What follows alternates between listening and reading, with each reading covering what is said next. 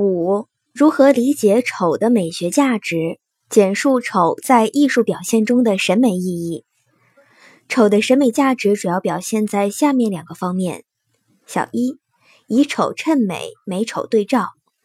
以丑衬美可以更突出美，使美更醒目深刻，也使丑的形式和内容更加显露，使审美主体在审美实践中更加珍视美的价值，对丑更加憎恶。美丑对照是雨果在克伦威尔序中的美学主张，也是他不少作品的鲜明特色。雨果认为，丑就在美的旁边，畸形靠近优美。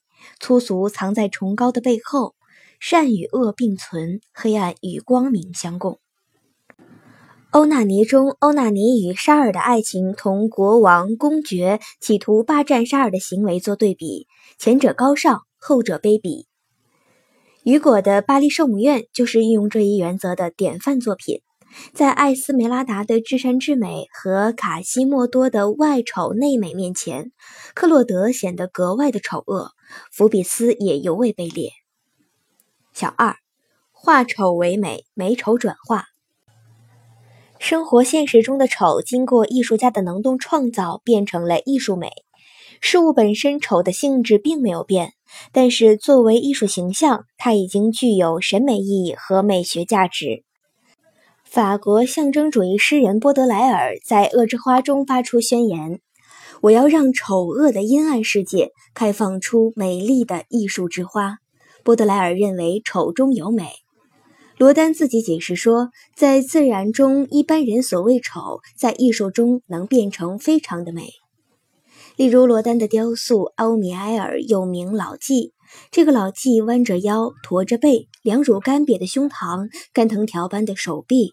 满是皱纹的肚皮，松弛无力的肌肤，骷髅般的躯干，都显出可怕的衰老。不少少女观众看了这尊雕像，都连声叫道：“太丑了！”罗丹的助手却称赞这个雕塑丑得如此精美。首先，他的可怜将会激起人们对女性的深切同情，对摧残女性美好青春的男权社会进行愤怒抗议。其次，它也能引发人们深沉的思考，感慨年华的消逝，人生的短暂。再次，对艺术家炉火纯青的艺术技巧发出惊叹。别里科夫套中人，奥楚涅洛夫变色龙，斯大林色鬼。这些艺术丑的典型，在世界文学长廊中给我们以极高的美学享受。被歌德称为高度悲剧性的喜剧的莫里埃的吝啬鬼，成功的刻画了资产者贪婪吝啬的丑恶本质。阿巴贡成了艺术史上著名的丑的典型。阿巴贡爱钱如命，赠送这个字眼在他看来是不合算的，以至于他从来不说“我赠给你一个早安”，而说我借给你一个早安。喜剧借助于嘲笑丑恶卑下，照样可以产生讴歌严肃崇高的美学效果。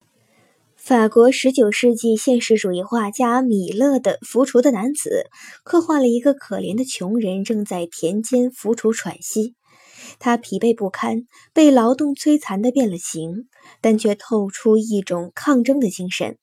这幅从自然丑到艺术美的作品，当时遭到了官方的猛烈攻击。十岁者在沙龙展出时引起了极大的反响。有人认为画面上三个女人丑陋不堪，是平民的丑陋三女神；有人则污蔑画面内容揭露了农民生活的艰辛，有想象上层社会挑衅的意味，是有意在煽动农民情绪。米勒对此辩解道：“我将坚强地站着，即使他们称我是表现丑的画家，是妨害我们民族进步的东西。”但我们绝不做把农民模样加以美化的蠢事。如果只能无力地表现我自己，我宁愿不表现。从中，我们看到了米勒坚定的现实主义立场，以及通过平凡的人物表现崇高理想和内在精神的努力。